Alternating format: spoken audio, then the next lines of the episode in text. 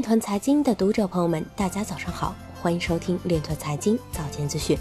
今天是二零二零年十月四日，星期日，农历庚子年八月十八。首先，让我们聚焦今日财经。津巴布韦证券交易所旗下子公司获批可进行加密交易。欧洲央行将于二零二一年年中就启动数字欧元项目作出决定。南昌临空经济区计划建设全国区块链产业发展先行区。武汉成立区块链产业创新发展示范区。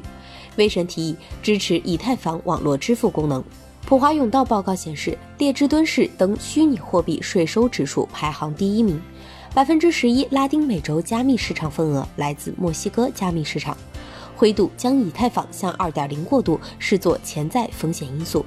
威神表示，以太坊二点零或需多年才能解决扩容问题。IBM 区块链总经理表示。区块链正在从技术演变成为真正的业务工具。今日财经就到这里，下面我们来聊一聊关于区块链的那些事儿。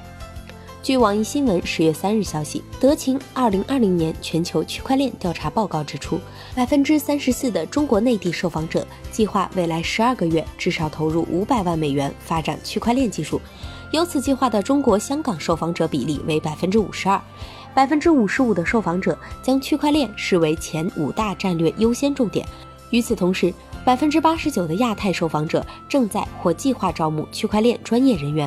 百分之三十九表示已经在生产环节部署区块链技术。约百分之八十三的受访者认为，不采用区块链技术将逐渐失去竞争优势，较二零一九年增长六个百分点。此外，尽管区块链技术最常见的全球用例是数字货币，但在亚太地区，区块链技术最常见的三类用例为数据共享、数据矫正与数据追踪。以上就是今天链臀财经早间资讯的全部内容，感谢您的关注与支持，祝您生活愉快，我们明天再见。